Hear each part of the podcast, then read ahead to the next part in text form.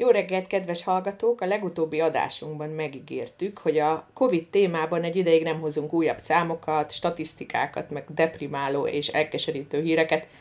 Hát nagyon elegünk van belőle, az az igazság nekem főleg. Viszont aki el akarja ezeket olvasni, az a WHO oldalán, vagy az Osztrák Egészségügyi Minisztérium oldalán is hiteles adatokra bukkanhat.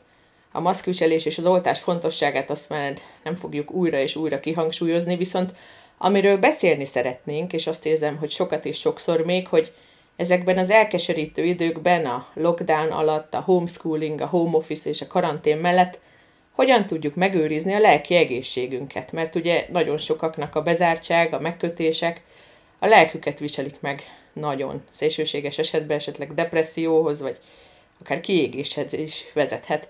Szűcs Izabella pszichológussal beszélgetek erről. Üdvözöllek Izabella, és köszönöm, hogy elfogadtad a meghívást. Szia Vera, nagy szeretettel köszöntöm én is a hallgatókat. Az első kérdésem az lenne, hogy pszichohigiénének hívják ezt latin szóval, de ez mit is takar valójában?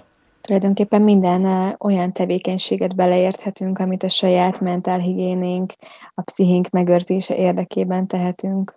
Ha most ezt így a járvány helyzetre vonatkoztatjuk, akkor akkor leginkább talán az öngondoskodást hoznám ide, valamint a, a saját rutinalakításnak a, a, a fontosságát. Hogy tudjuk elképzelni például a különbséget egy egyedülálló ember, vagy egy több gyerekes családban élő ember számára? Mert például én egy három gyerekes anyaként hogy tudok ilyen, ilyen rutinokat kialakítani magamnak, vagy milyen rutinokat is tudnék magamnak kialakítani, amivel a, a saját lelkemet ápolgatom.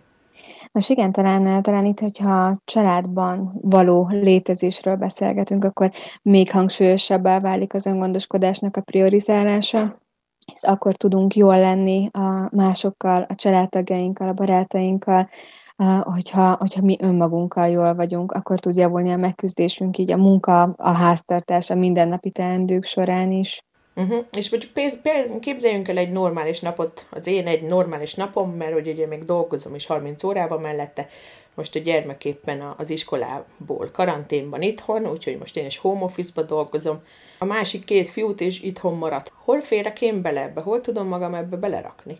Hogy én is legyek, és az én egészségem is rendben legyen. Igen, általában a családoknál ez, a, ez az én idő, a, vagy a reg, kora reggeli órákra tolódik, vagy, vagy a késő esti időszakra, amikor még vagy már alszanak a gyermekek.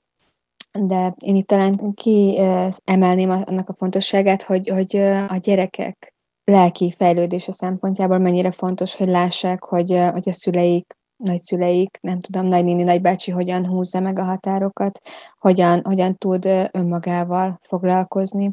De ezzel tulajdonképpen, ahogy önmagunkhoz viszonyulunk, tanítjuk is őket, hogy hogyan lehet megküzdeni ezekkel a nehéz helyzetekkel.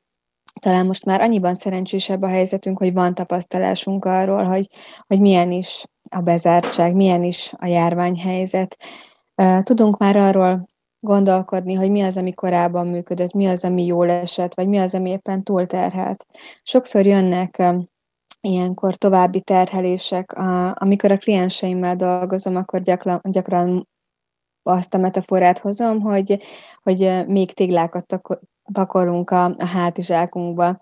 Tehát amikor egyébként is van egy nehéz helyzet, otthon vagyunk bezárva, esetleg a a homeschooling is van, ahogy említetted, akkor hajlamosak vagyunk még további terheket magunkra venni, és akkor gondolni arra, hogy hú, most kellene még valamit megtanulni, vagy egy receptet tökére fejleszteni, vagy kitakarítani az egész házat, de itt ilyenkor érdemes elgondolkodni, hogy, hogyha bekerül a, a, a gépezetbe a kell vagy kellene szócska, akkor, akkor lehet, hogy már további terhelésről beszélünk, nem a célkitűzés áldásos hatásairól.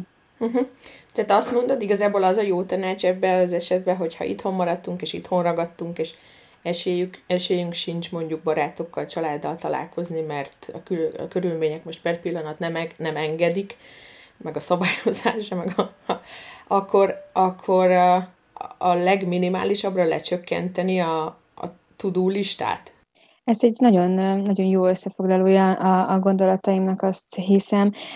Igen, tehát nézzük meg, hogy mi az a helyzet, amiben benne vagyunk. Tehát ez most nem a növekedés ideje, nem a nem a szellemi és érzelmi növekedés ideje, viszont ab abból a szempontból nagyon fontos, hogy reflektáljunk arra, amit érzünk, hogy ez a ez az állapot, ez vállalható és viselhető legyen, ha úgy adódik, akkor akár hosszabb távon is. Tehát most hetekre tekintünk így előre, hogyha Ausztria példáját nézzük, arra kell gondolnunk ebben az esetben, hogy arra érdemes gondolnunk ebben az esetben, hogy hogyan tudjuk minél jobban megőrizni az egyensúlyunkat, ami nem biztos, hogy hogy, hogy a növekedési oldalról fog hozzátenni az életünkhöz, egyszerűen a, a mindennapi rutintartása, az, hogy mindenkinek kész legyen a házia, legyen ebéd, legyen vacsora. Tehát ezekben az időkben talán, talán ez is egy szempont lehet, hogy az épp elégre koncentráljunk, ne, ne a minél többre. Uh-huh. Viszont ez nagyon érdekes volt, amit mondtál szintén, hogy a gyereknek fontos látnia, hogy a, a szülő hogy húz határokat. Múltkor olvastam én is pont, hogy, hogy mennyire fontos ez, mert így lesz majd ő is felnőttként sokkal öngondoskodóbb, hogy látja, hogy az anyukája, apukája is megengedte magának, hogy becsukja az ajtót például, és elvonuljon egy fél órára, pihenni, aludni, tornázni, egyedül lenni, csöndbe lenni, vagy kimegy egyedül sétálni. Milyen hasznos tanács van még egyébként, amit még így csinálni lehet ezekbe a, ezekbe a bezárt, lezárt időkben? Hát pontosan, amit mondasz, az, az egy tabu döntögetés tulajdonképpen, hisz um, volt olyan időszak, amikor ne veszekedjünk a gyerek előtt, um, ne sírjunk a gyerek előtt, um, hívószavak voltak divatosak, ez persze nem azt jelenti, amit mondok, hogy a legvére menőbb csatákat a gyerekek előtt kell megvívni, viszont az is, az is egészen biztos, hogy ők olyan érzékeny szenzorokkal rendelkeznek, hogy megérzik, hogyha bármilyen feszültség van, akár a szülők között, akár a szülőkön belül. Sok családban azért ilyenkor anyagi kérdések is felmerülnek, teljesen magától értetődően, sokszor a, akár a házi munka leosztása is egy szempont lehet, vagy egyszerűen az egész helyzetnek az érzelmi elhordozása megterhelő volt, hogy helytáljunk anyaként, feleségként, akár távolról dolgozva a munkánkban. Hát nagyon, nagyon fontos nevelői jellege van annak, hogy, vagy nevelési jellege van annak, hogy, hogy hogyan kapcsolódunk ilyenkor a gyerekekhez, hogy, hogy meg tudjuk-e beszélni, hogy hogyan vagyunk, tudunk-e arra reflektálni, hogy nekik milyen érzés, nekünk milyen érzés, hogyan van ez kapcsolatban. Ugyanazt éljük-e meg csak egy más szinten, a, a szorongás, a frusztráció az az ő esetükben is bejöhet, és ahogy egészen picikorukban, amikor elestek, akkor tudtuk tükrözni nekik, hogy, hogy mi is történik most, úgy, úgy ebben, ezekben az időkben is fontos, hogy, hogy tanítsuk őket arra, hogy ami történik, az, az milyen érzésekkel jár, mit lehet ellene tenni, hogyan lehet segíteni önmagunkon akár, és azt, hogy anya el tud vonulni egy fél órára, vagy leül olvasni egy, egy oldalt egy könyvben, az, az, az önmagában véve egy, egy példamutatás. A, hogyha így a, a pszichológiát, mint tudományt nézzük, akkor azt láthatjuk, hogy az egyik legerősebb tanulási forma az az, amikor a gyerekek más emberek viselkedését figyelik meg, szülők, tanárok, nagyszülők viselkedését, bárkiét. Igen, azt hiszem, hogy ezért az egyik legfontosabb dolog az, hogy az iskolát ne is zárjuk be erre az időre. Vagyok én így ezzel, közben meg a másik oldalon most a gyerekek között terjed legjobban a vírus, hogy, hogy de mégis pont ez miatt, a szociális része miatt, hogy ugye ők nem csak a tananyagot tanulják az iskolába, hanem a minden mást is, és azt hiszem a tananyag, nem tudom, ha százalékban mérhető, akkor talán a 30-40 százalékos része az iskola, a, az, iskolába jár, az iskolában tanultaknak. Igen, ami elhangzik, annak viszonylag kevés része marad meg ugyanakkor otthon nem tudjuk pótolni azt a szociális közeget, amit mondjuk egy osztály jelent. Ezért is láthatjuk például, ha a magyar hírekre gondolok, Ausztriában nem tudom őszintén szólva, hogy mi a helyzet, de Magyarországon látjuk azt, hogy azért a, a, a gyermekek pszichohigiénéje, mentálhigiénéje igen, igen érintve van a, a járványhelyzet által. Tehát itt ezt a elmúlt másfél-két éves periódust látjuk lecsapódni a, az ő lelki működésükben. Mi minden volt? Ezt meg én nem olvastam.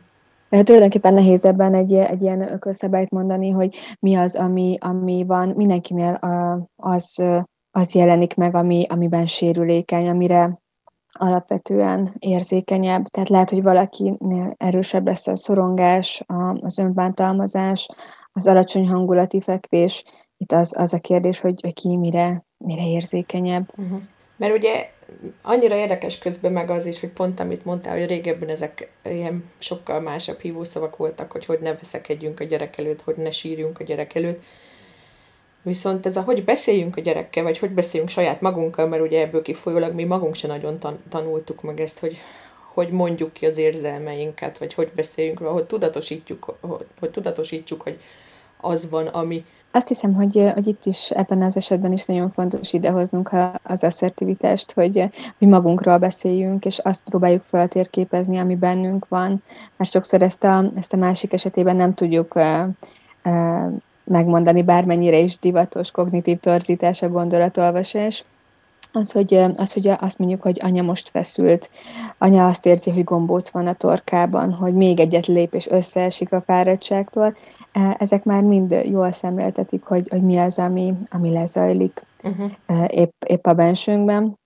És, és ugye, a, a, ahogy már ez, ez többször elhangzott ugye a beszélgetés során, ezzel bátorítjuk őt is arra, hogy megfis, meg, megfigyelje akár a, a testi szenzációit, mi az, amit, a, amit érez, ami nem biztos, hogy érzésben jelenik meg, tehát nem biztos, hogy szomorú lesz, de mondjuk azt fogja érezni, hogy, hogy mintha, mintha egy kő lenne a gyomrában, vagy megfájdul a feje. Igazából ezek a, a, a stressz tényezők mindenkinél ott ütköznek ki, ahol, ahol valamilyen alapvető biológiai sérülékenység is jelen lehet. És tovább folytatnám aztán mégis ezt a gondolatot, visszatérve arra az apróra, amire ő beszélgettünk, hogy anya most becsukja maga, maga, maga mögött az ajtót, és egy most ó, egy órát egyedül van, hogy ez mennyire önzőség. Tehát nagyon sokaknak ugye felmerül ez, hogy és, és most én önző vagyok, és egyedül akarok lenni, vagy magammal akarok lenni, vagy elmegyek futni, vagy nem tudom, tehát kinek mi a éppen a megküzdési módja, vagy kötök egy sálat, hímzek egy terítőt, nem tudom, de hogy, hogy ez önzőség egyáltalán?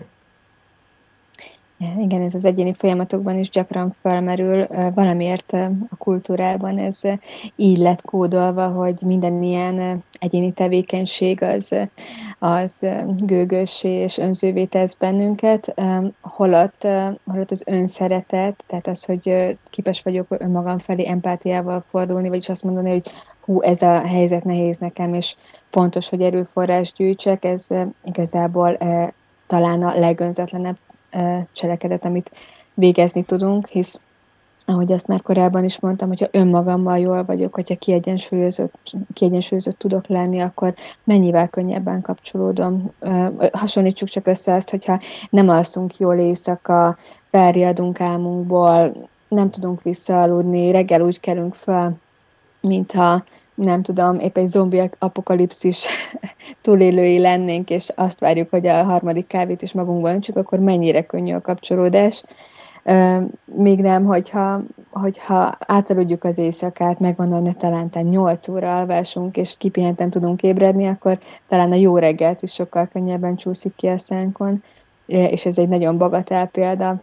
Természetesen az alvás kiemelten fontos ezekben a, az időkben, de hogyha tudunk más szinten is koncentrálni arra, hogy mi az, ami jó lesne, és tényleg nem kell nagy dolgokra gondolni, hogyha tudunk egy 10 percet relaxálni, figyelni a testünkre, a gondolatainkat mindful módon kezelni, tehát nem, nem rácsimpaszkodva, hanem, hanem csak ilyen elfogadó figyelemmel jelenléve, akkor már könnyebb lesz a saját magunkhoz való kapcsolódás is, és ezáltal a többiekhez is. Tehát az irritált, ideges anyuka sztereotípiája is sokak fejében megjelenhet, pláne így járványidőszakban, és mennyivel, mennyivel jobb, hogyha ha ez tud változni, tud egy más minőségben megvalósulni. Uh-huh. Tehát igazából nem önzőség, hanem öngondoskodás azért, hogy én feltöltsem az én kis poharamat, hogy tudjak belőle a másiknak is adni, igaz? Így van. Pontosan. Akkor tudok adni, ha nekem is van. Ha én teljesen le vagyok merülve, akkor nem tudok. És nagyon sokszor hozzák példaként a telefont, amit ugye szinte minden nap töltünk, és látjuk már, amikor piroslik a, a, a, az, a töltöttségnek a szintje, viszont valahogy a saját lelki töltöttségünkkel ez, ez nagyon sút elmegy. Amikor már, már jön egy betegség, és rá vagyunk kényszerülve a pihenésre, vagy kipattan a feszültség otthon, akkor, akkor talán reflektálunk arra, hogy fú, tényleg túlfáradtam.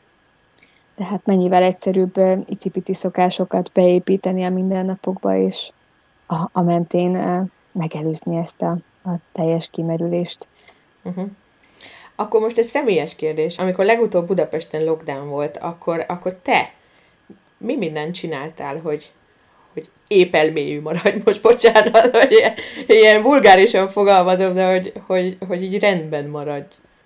Teljesen jogos kérdés. Én, én olyannyira komolyan vettem az öngondoskodást, hogy elköltöztem, egy nagyobb lakásba költöztem, egy nagyobb albérletbe, mert azt éreztem, hogy, hogy a korábbi, korábbi albérlet az túl pici már ahhoz, hogy, hogy meg tudjak küzdeni így ezzel a helyzettel. Ugye én magam is otthonról dolgoztam, és nem tudom, 29 négyzetméteren belül irodát, konyhát, nem tudom, még hálószobát fenntartani, ne, azt jelentette számomra, hogy nehezen húzom meg a határokat, uh-huh. és a saját határaim miatt úgy döntöttem, hogy egy olyan helyre költöztem, ahol van külön hálószoba például, illetve igyekeztem olyan apró berendezési tárgyakat vásárolni, amik számomra az otthonosságot sugalják. Én mondjuk nagyon szeretem a gyertyákat, a, a jó illatokat, és, és ilyen dolgokkal törekedtem arra, hogy, hogy körülvegyem önmagamat, és azt, azt gondolom, hogy, hogy ez így, így hozzájárult ahhoz, hogy, hogy épp elmélyű maradjak. Emellett pedig nem szégyen segítséget kérni, nekem is van olyan olyan ember az életemben, aki, aki ezt tudok kapcsolódni, akár szakmai szempontból megvitatva a szakmai kérdésemet, de akár az érzelmeimet is. És én ezt tudom így javasolni a, a hallgatóknak is, hogyha úgy érzik, hogy egyedül nem megy már a megküzdés, vagy nem elegendő az, hogy, hogy kilépnek néha a megszokott környezetből, elmennek sétálni, új szokásokat építenek be, vagy próbálnak, próbálják fenntartani azt a rendszert, ami korábban is jellemző volt, akkor, akkor forduljanak szakmai segítségért. Hála Istennek, na egyre többen működnek már online is, és, és simán lehet online is kapcsolódni, tehát tényleg van az, hogy ki se kell mozdulni otthonról, viszont az ember figyelme az lehet másút. Én például egy kineziológiás kezelést végeztem online, és úgy is nagyon jól működött, úgyhogy ezt, ehhez kapcsolódni tudok én is, hogy kérjünk segítséget bátran, mert, mert jó az, ha van, és jó az, ha van odakin más is, aki megosztja ezt a mi bajunkat velünk, és nem nekünk kell a sok téglát egyedül cipelni.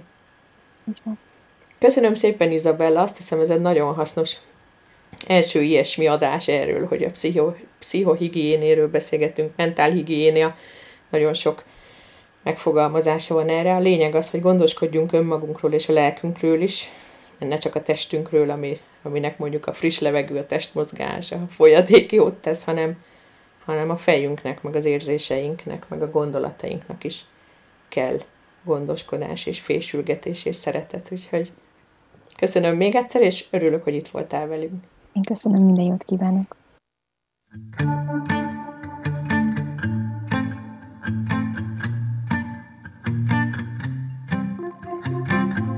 Olyan ő, hogy megáll, a szívem kalapál, mégis olyan ember. Hogyha kell, odébb áll, ő az úton merre jár, abban nincsen rendszer. Kimerít makacs és szemérmetlen is, én vele nem beszélek. Hogyha kellek, ölej át, add a szíved, add a szád, és én utolérlek. Nézd, ez az érzés más, ugye te is akarod? Ez a rendbontás most olyan édes, hogy egy élet kevés lenne rá. Nézd, ez az érzés más, ugye te is akarod? Ez a rendbontás most olyan édes, hogy egy élet kevés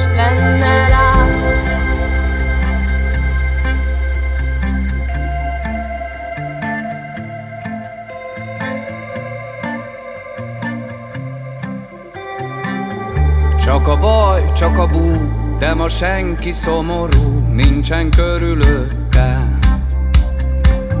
Csak te lépkedsz fel alá, azt tedd ide, ezt meg rá, gyere ide szépen. Jönnék én, ha te lennél, azt kit nékem fújt a szél, inkább itt megvárom. Míg a kezed táncra kér, és a tánchoz Nézd ez az érzés. Más, ugye te is akarod. Ez a rendbontás. Most olyan édes Hogy egy élet kevés lenne rám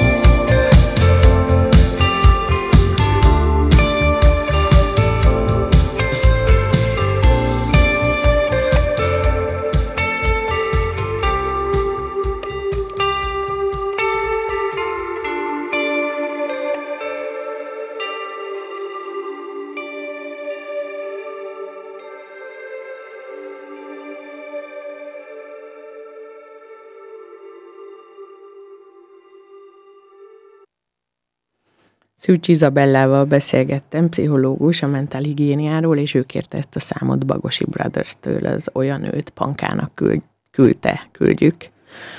Úgyhogy most visszakapcsolunk így a stúdióba, jó reggelt még egyszer mindenkinek. Jó reggelt, kedves hallgatók! Hungarus stúdió a Rádió Fró hullámhosszán. Ma reggel is. Linzből, ahol taknyos, nyálas, novemberi. Hát egy igazi novemberi fostalicska idő van, tehát hogy így Így van. ne szépítsük. Ne szépítsük, igen, úgyhogy most na, a napsütést a lelkünkbe varázsolni, ha már a mentálhigiéniás úton tovább akarunk haladni, akkor most máma, máma trükkös lesz, de van rá remény, és van rá lehetőség biztosan, úgyhogy mindenki keresse meg, hogy hogy tud a lelkében napsütést hozni. Nekem nagyon sokat jelentett az, hogy tegnap részt vettünk, mi a három gyerekünkkel voltunk oltakozni. Úristen, ezt a szót használtam, szóval beoltattuk magunkat.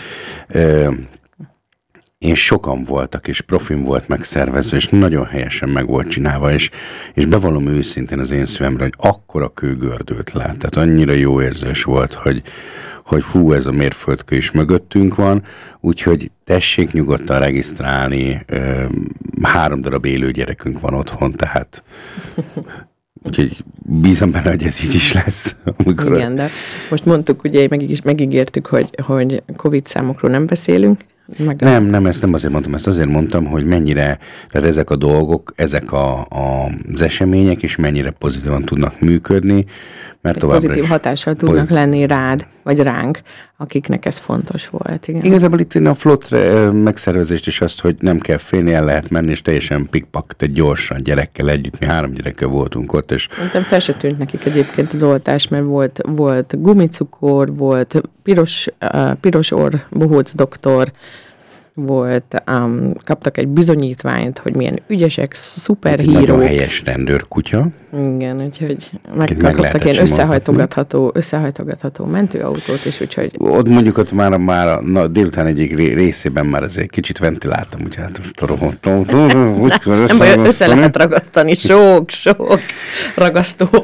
De mondjuk a ragaszt az ilyenkor ugye a családokban nagyon sokat jelent, hogy hát sok ragasztóval kell az ilyen időszakokra felkészülnünk. Sok ragasztó, sok papír, sok színes ceruza. Úgyhogy mi most a mi ventilálásunkról nem nagyon fogunk beszélni, mert a jövő... Bocsánatot kérek, az egy szem, egy per egybe beszélek. Az én ventilálásomról nem fogok annyira beszélni, mert én majd segítséget hívtam jövő hétre, és ha minden igaz, és a sors is úgy akarja, akkor jövő héten Sereglei András drámapedagógus lesz a éterben a vendége a Hungaró stúdióban, itt Rádiófóban, és hát vele fogunk ilyen pszichopelus napot tartani, hogy uh, hogyan tudjuk magunkat így uh, mentálhigiéniesen átpelenkázni, uh-huh. Ami ugye azért egy ilyen robogó vonatban meglehetősen komoly teljesítmény. A robogó vonat alatt azt értem, hogy meglehetősen sok minden tud párhuzamosan zajlani a mi életünkbe, és hát baromi könnyű benne elfáradni. Ezt most semmi más sem bizonyította jobban, mint az, hogy pénteken én ugye beugrottam uh, Vera helyett egy napra a családi uh, Big Bandbe, tehát én voltam otthon a három gyerekkel, és hát szimplán csak annyi, hogy nem működött egy applikáció, meg a két gyerek egyszerre jött folyamatosan segítségre, a harmadik tök tip-top módon elintézte egyébként ezt a distance learning dolgot, ez azért meglehetősen lefárasztott és kiakasztott engem, és pokol ilyen nehéz volt kulturáltan lereagálni, és azt gondolom, hogy ez bárkivel előfordulhat, és ez egy teljesen emberi dolog, hogy, hogy hát nehéz. Tehát ezek, ezek nehéz dolgok. Igen, olyan könnyedén mondják emberek, ugye, hogy ja, persze maradjunk otthon, meg maradjanak otthon, de hogy a, a körülötte rész, meg ami ott belül zajlik aztán, és a mi családunkban ugye még a, a, a igazából talán, ahogy az Izabella is említette, hogy ez az anyagi bizonytalanság annyira per pillanat nem, nincs a toppon, de mi van azokkal, akiknél van, mi van azokkal, akiknél például a kapcsolatuk nem jó, mert mi kopogjuk le, hála Istennek, nagyon jól működünk ebben, mert amikor a Máté akad ki, akkor én bírok nyugodt maradni, amikor én akadok ki, akkor a Máté bír nyugodt maradni. Ez nagyon... Ha egyikünk sem, akkor a macska szarik be a szőnyegre, de...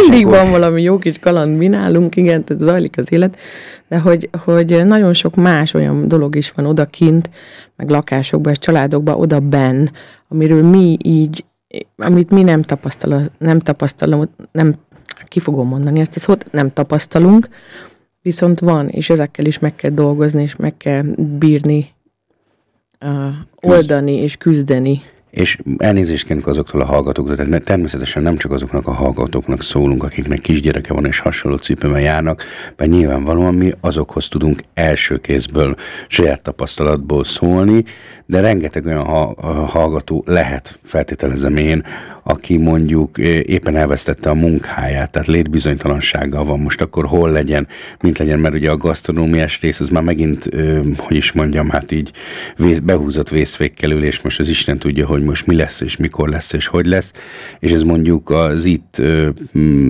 egyedül élő embereknek borzasztóan nehéz lehet, és és őket is meg, szeret, hát meg szeretném nyugtatni, tehát szeretném nekik azt a pozitív üzenetet küldeni, hogy előbb vagy utóbb igenis vége lesz, tehát valahogy ki kell ezt bírnunk, valahogy ezen túl kell lendülnünk, magánvélemény nagyon rövid zárójel, hogy a megoldás az nem feltétlenül az most, hogy az utcán vonulgatunk, tehát ezt most én azt gondolom, hogy kivételesen el kéne engedni ezt a demokratikus alapjogot, hogy sokan egy helyen megjelenünk, mert ezt bármilyen hülye hangzik, de ezt a vírus nagyon szereti, zárójel bezárva. Szóval nagyon sok olyan hallgató, nagyon sok olyan magyar ember lehet itt kint, aki egyedül küzd ezzel a dologgal, és egyedül baromi nehéz, és, és szerintem sokkal nehezebb, mint nekünk családban. Egyébként, egyébként azt hiszem ezért is fontos nekem ez a téma, mert a Covid után um, nekem pont, amiről az Izabella is mondta, hogy, hogy szól a testünk, hogy és akkor most már elég, vagy nem kívánom senkinek, hogy eljusson oda. Nekem egy részleges halláskárosulás és háromnapos szédülés volt az, ami azt mondta, hogy és akkor most tessék megállni, és tessék lefeküdni, bár feküdni is szar volt, mert akkor is forgott a világ, hogy, hogy ez így nem jó, így ez nem mehet tovább, ezt, ezt így nem lehet bírni, úgyhogy igenis szerezzek magamnak segítséget, ahol, ahol á, ki tudom engedni azt a so, bennem felgyülemlett rengeteg stresszt, amit a, a munka, a homeschooling, a háztartás vezetés, a kutyamacska gyerekek érzelmi lelki simogatása jelentett, és, és nagyon fontos tapasztalás volt az, hogy, hogy igenis merjek segítséget kérni. Én egy csoportos coachingba vettem részt, Bán Andris, aki a, a halottnak a kócsadásunkat csinálja, ő indított egy csoportos coachingot, és nagyon, nagyon felemelő volt tíz másik olyan emberrel együtt dolgozni, magunkon, igazából mindenki egy per egyben magán, de mégis együtt dolgoztunk mindenki magán, hogy, hogy láttam, hogy nem vagyok egyedül. És, és már ez a, ez a tapasztalás is, hogy nem vagyok egyedül, nem vagyok egyedül ezzel a bajommal. Ez annyira jó, és tudtunk egymásnak tippeket, tanácsokat adni, hogyha más nem csak annyi, hogy tényleg meghallgattuk a másikat, hogy ő most éppen hogy van, hogy ő most éppen miben van, és ő most éppen mivel küzd, mert ez is annyira nagy segítség tud lenni, ez a, van, ez a csöndes, van, odafigyelő meghallgatás, hogy van egy, van egy másik, aki, aki csak rám figyel, és nem akarja megoldani a problémámat, csak egyszerűen meghallgat. És virtuálisan, mert most sajnos másképp nem, mert megölelget, és azt mondja, hogy itt vagyok, értem, hallom, amit mondasz. Ez, tehát én sokat, sokat szoktam avval viccelődni, hogy ugye, mint az anonim alkoholistánál az ismerkedésnél, tehát felelszámondott, hogy és te mióta iszol, mondjuk nyitott sörös dobozzal a kézben, mint ez nagyon sok filmben így kliséként el van pufogtatva.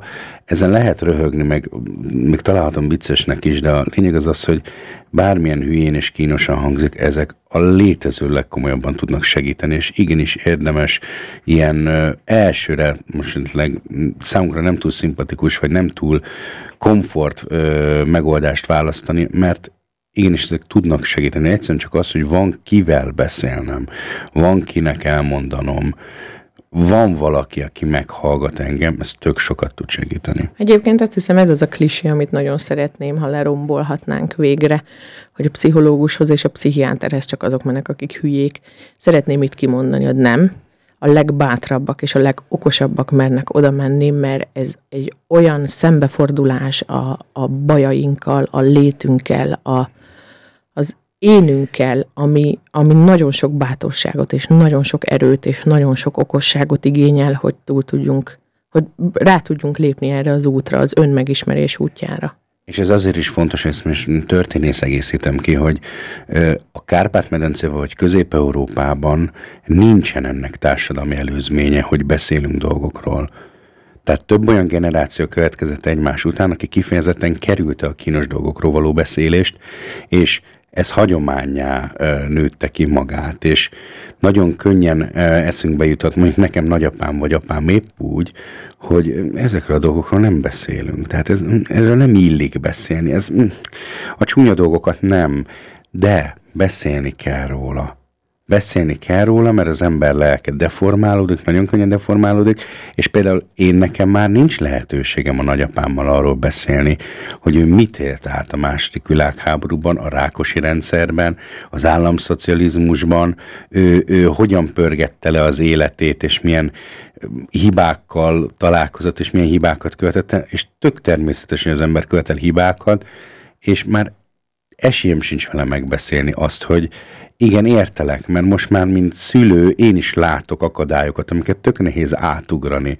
Látok szokásokat, amik akarva akaratlanul viszek magammal. És, és ennek nincs hagyománya Magyarországon. És ezért is bátornak kell lenni, és érdemes bátornak lenni, mert ezt meg kell ugrani, mert igenis érdemes beszélgetni, és nem pedig rálegyinteni arra, hogy most a XY nagynéni miért volt fura, vagy kizárva a családi körből, vagy miért nem mentünk hozzá meglátogatni, vagy... Hogy miért maradt abba egy barátság, egy hosszú-hosszú barátság, mert mondjuk nem hívtuk, nem hívtak el a a családi kempingezésre, ami egyszer a mi ötletünk volt, és egyszer csak minket már nem hívtak el. Szóval, hogy, hogy nagyon sok olyan dolog van, ami ott van a múltba, és próbáljuk elfelejteni, vagy el is felejtettük igazából, nem is tudjuk már datálni, vagy csak azt tudjuk, hogy volt ott valami érzés, valami fura, és nem tudjuk, hogy mi ez ezek mérású munkák, kemény munkák, úgyhogy pszichoterápiát mindenkinek, de tényleg. És még egy apróság, azt se felejtsük el, hogy ma már történészként, levéltárosként teljesen ismert az a fogalom, hogy az emlékeink képesek átíródni, tehát mi magunkba képesek vagyunk, érzéseink és hogy mondjam, a jobb feldolgozás érdekében akár a saját emlékeinket is átírni. Tehát ez egy döbbenetes élménysorozat, hogy, hogy képesek vagyunk magunknak is hazudni azért, hogy mondjuk ne legyen ez vagy az, vagy így, vagy úgy kínos, és ne így kelljen rá gondolni. De ezt tényleg végtelenség lehet ezt a példát. Nem kell messzire menni egyébként, mert, mert ha én visszagondolod, most, most, amikor meghallottam, hogy megint lockdown jön, én elsírtam magam, ugyanis pontosan azok a szörnyű érzések jutottak az eszembe, és azt hiszem, ez egy nagyon fontos, hogy én magamnak is kimerem mondani az, hogy az, hogy kenyeret sütünk, meg az, hogy mondjuk kicsit tovább alszunk, és nem hatkor kelünk, hanem mondjuk felmerünk fél nyolckor kelni, az még, az még semmi olyan jó nem volt ebbe az elmúlt több lockdown alatt, amitől én jól éreztem volna magam, amitől, amitől én vártam volna a következő napot. És, és nagyon sok olyan rossz érzésem és emlékem volt, és utána ez, a, ez az összezutyanás is július elején, ami, ami a mostani lockdown hírét nekem annyira elkeserített engem, és annyira elszomorított, és megpróbáltam igenis arra koncentrálni, most így a coaching terminek uh, után, hogy, hogy ezt a tudó listát, amivel pont az Izabellával is beszélgettünk, hogy ezt lecsökkenteni a legminimálisabbra, hogy mik azok a nagyon szükségesek, amiket meg kell csinálni, meg kell csinálni, mik azok, amik esetleg ebbe segíteni tudnak nekem. Például most rendeltem ilyen főződobozt, úgyhogy nem azon kattogunk a gyerekekkel, hogy, hogy mit főzzünk meg, hogy vásárolunk be hozzá, hanem jön egy főződoboz, és akkor megfőzzük. Jó, most ez egy más tiszta, hogy a gyerekeknek annyira nem ízlik benne a dolog, de legalább megpróbálok magamnak segíteni. Tehát, hogy ez is egy ilyen ötlet, hogy hát ha... Hát, Futva ha lőjük tökön magunkat a harcmezőn, de ez már egy ilyen... Nyilván, de ez egy próbálkozás arra, hogy hogy, próbál, hogy segítsek magamon. Egyébként... Szép halál hümmögtek a bajtársak a jó, jó, az a grill sajt, de nem mindenkinek ízlik. De hogy, hogy, hogy, és amit be kellett látnom, hogy például a napi teendőkkel én nem bírok el egyszerűen nem megy, és közben meg marhára nem szeretem látni, hogy koszos a lakás. Nem megy minden, tehát ez, ez az egyik legfontosabb, amit a Vera most kimondott, és nem most, már kimondta, és kezdi elfogadni, és én, mint férj látom, hogy mennyi terhet vesz le a válláról csak az, hogy kimondta, hogy nem bírok mindent egyszerre megcsinálni. És ez, ez, ez most bocsánatot kérek minden rossz indulat nélkül, ez látok családi hagyomány, tehát ez a mindenképpen menni kell, és mint a mérgezett tegér tolni kell előre a szekeret, nem, nem kell mindig ezt csinálni. Tehát igenis, nagyon sok mindent át tudok én is venni, igenis, nagyon sok mindent le lehet rakni. Hát mert ez az, hogy ugye alapvetően az, hogy mi is megosztjuk a, csal, a, a háztartásban a munkát. De most sok-sok beszélgetésen után egy picit próbáljunk meg zenélni. Most lazítsuk, hogy a... Azért még annyit, lazítok rajta, de még annyit elmondok, hogy én kerestem egy ilyen, Ausztriában van egy szociális szolgáltatás, amilyen családsegítőt küld ki és ugyan meg kell fizetni, tehát fizetésfüggő a dolog, de, de jár hozzám egy családsegítő, és az olyan, és megvallom nektek, ő az egy két extra kezem. Tehát, hogy amíg én leviszem a kutyát sétáltatni, addig ő megfőz, amíg mi eszünk, addig ő összehajtogatja a ruhákat, és hát ne tudjátok meg, hogy ez egy mekkora nagy megkönnyebbülés. Egyszerűen az, hogy nem mindent nekem kell soha a büdös életben nem gondoltam volna, ez most bocsánatot kérek, lehet, hogy ez egy tipikus férfi mondat lesz, bár szerintem nem, mert de mindegy, de hogy soha nem gondoltam volna azt, hogy a top 3-as szarfeladatok között az van, tehát nehezen elvégezhető, nehezen menedzselhető feladatok között az életemben jelentkezik az, hogy hogyan francba rakjuk el a ruhákat. Tehát ez, ez valami olyan szintű és teljesen reális veszély, tehát ebben nincs most fika, meg oldalsupszi, hogy... Mert most... tudjátok, berak, berakni a szennyesbe egy másodperc, kivenni a szennyesbe, berakni a mosógépbe mondjuk egy perc, mert szétválogattad a ruhákat, benyomod a mosógépet szintén egy másodperc, kimos a mosógép egy óra, elpakolni egy hét. Ezt szerintem sokan ismerik, tehát, én, ez egy ilyen nagyon kemény, nagyon kemény dolog. Na, az olyan egy kis LGT, nekem nem mondja senki.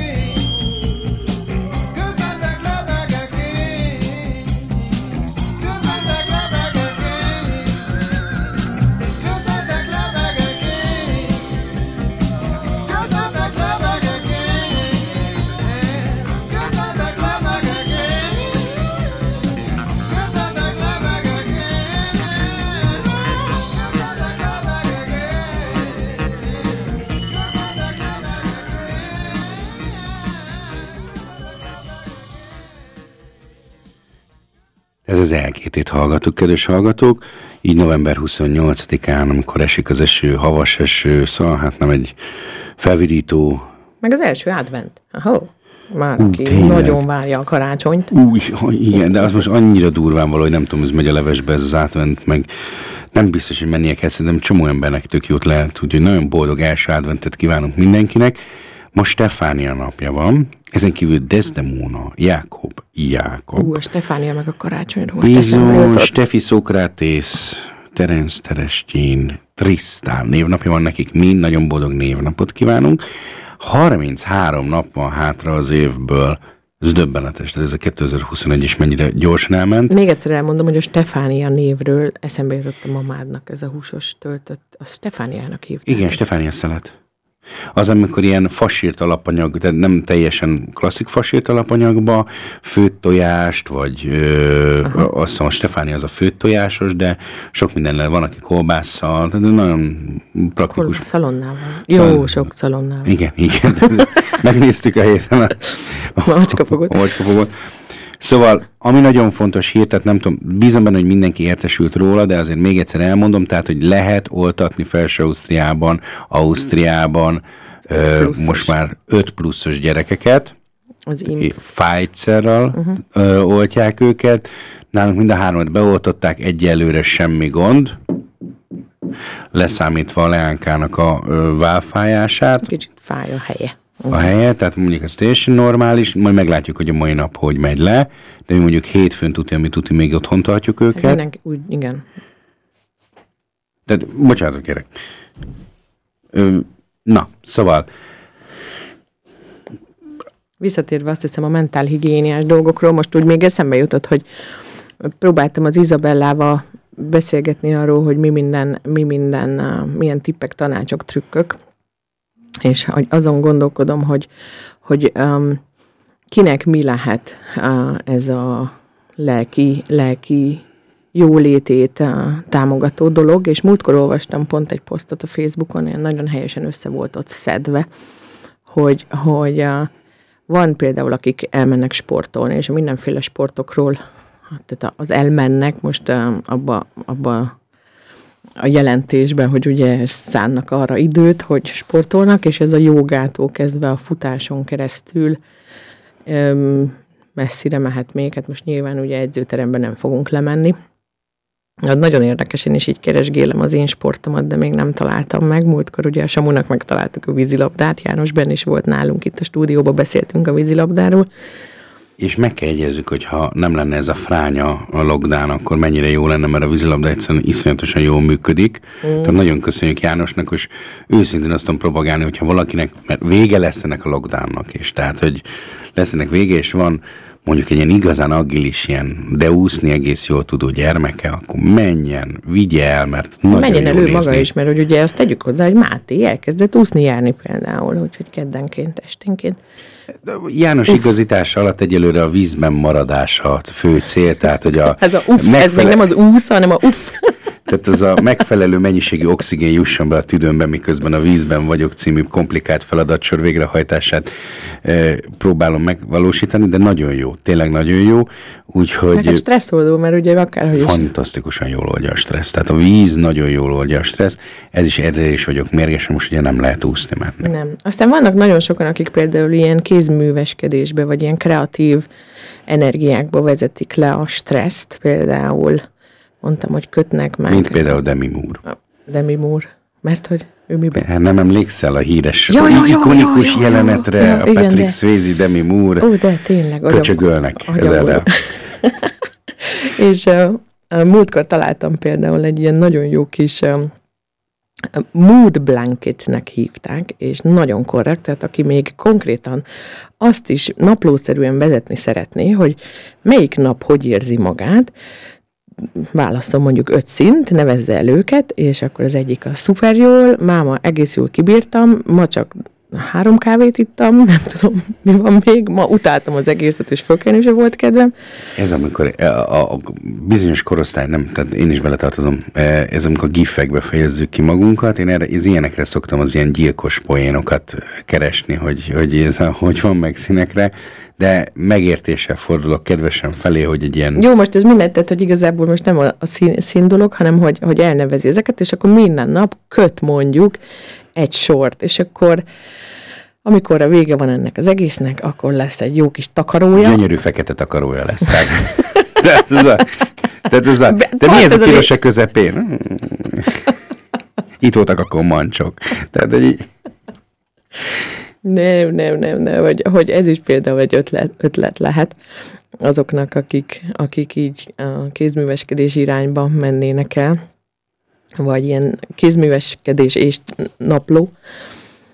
Um, mi volt még? Például a friss levegőt ezt mindenképpen nagyon ajánljuk, tehát most ezért ne szerezzetek be kutyát, de, de ha még eddig se volt, de ha van, az, az a kutyások biztos tudják, hogy azok varázs dolgok, amikor kimegyünk a kutyával, és kiengedjük a, kiengedjük a gondolatainkat szabadon ezért. Bocsánat, kérlek, csak Szányon. vágókép a ma, ma reggeli kutyasétáltatásom, hogy áll a szerencsétlen kutya a havas esőben, és így néz a hogy sokáig megyünk még.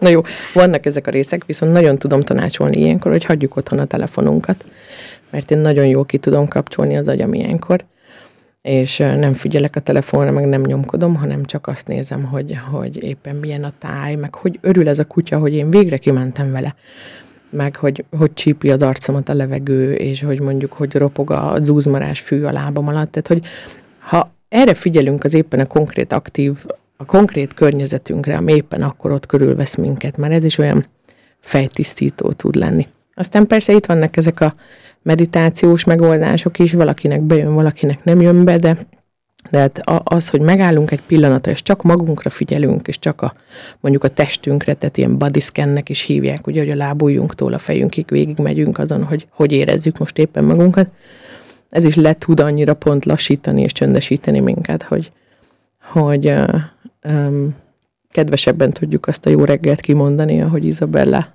hogy Izabellát izézem. Ez egyébként nagyon sokat jelent. Tehát én, én most már azért az elmúlt évek alatt egész jól levettem, hogy a Vera az ébredési szakaszának melyik fázisában van.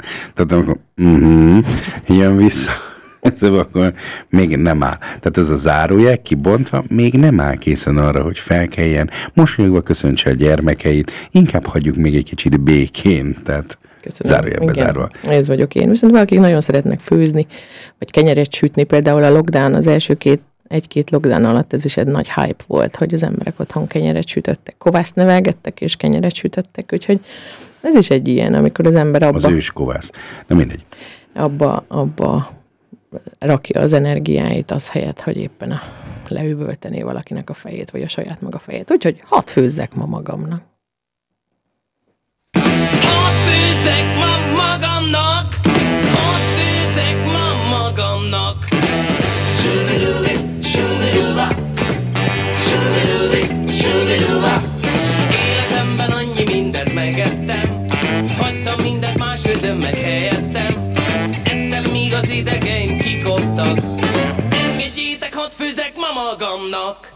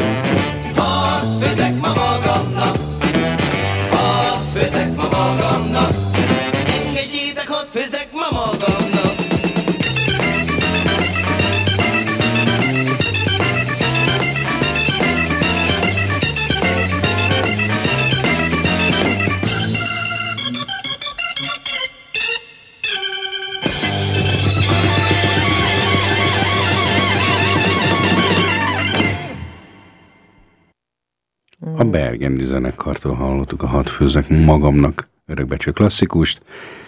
Egy icike-picike kitekintést engedjenek meg, kedves hallgatók. 30 éve volt a Vukovár elfoglalása, Vukovár ostromának a vége. Tehát 1991. november közepén.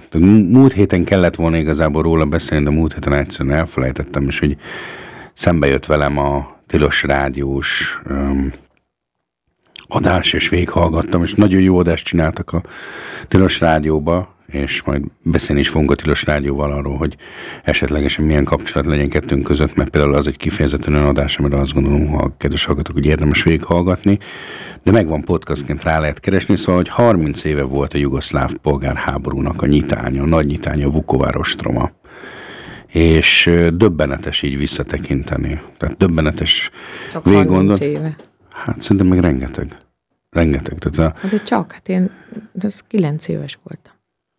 borzasztóan messzinek tűnik. Borzasztóan messzinek. És közben meg nem merítón a sarkon, mert ugye akik akkor éltek, akkor, vagy akkor éltek, születtek, akkor voltak gyerekek, azok most felnőttek. Tehát az a trauma, az jön velük, ugye. Így van. Ó, jaj. Így van. Szóval mindenképpen a, a Vukovári mészállás, tehát a, ott meghalt 1500 ember, lemészárolt 1500 ember emlékére egy főhajtást mindenképpen érdemes tenni. Úgyhogy hát sok minden volt. A november ez mindig is erős hónap volt, így történelmileg. Most nem kezdek bele a felsorolásba, vagy abba, hogy mi minden volt. Jövő héten egy picit több történelemmel fogunk jönni, jövő héten egy picit másképpen fogjuk ezt a pszichopelus dolgot megoldani, de a lényeg az az, hogy remélem velünk voltak és végighallgatták, hogy mi hogyan menedzseljük a mi kis bajainkat, nyűgeinket, esetleg, hogyha túl személyesek voltunk, bocsássák meg nekünk, de azt gondolom, hogy meg lehet ö, oldani, meg lehet ö, küzdeni ezekkel a problémákkal, főleg úgy, hogyha komolyan veszük és beszéljünk róla. És ha azt érezzük, hogy nem tudunk, akkor kérjünk segítséget. Légy szíves. Bátran. Nyugodtan. Mert, mert lehet. Mert igenis lehet, azt gondolom. Igen. Úgyhogy maradjanak jók, egészségesek, vigyázzanak magukra, próbáljanak a lehetőség szerint legjobban, legtöbbet ventilálni, levegőzni, kifújni, elengedni. Köszönjük, hogy ma is velünk tartottak, és um, mosolygós vasárnapot kívánunk a fény ünnepének a napján. Csodás első adventet. Így van, és most mit játszunk le még így Egy utoljára? kis fonográf jöhet a végére. Ez már így szokás. Minden jót önöknek!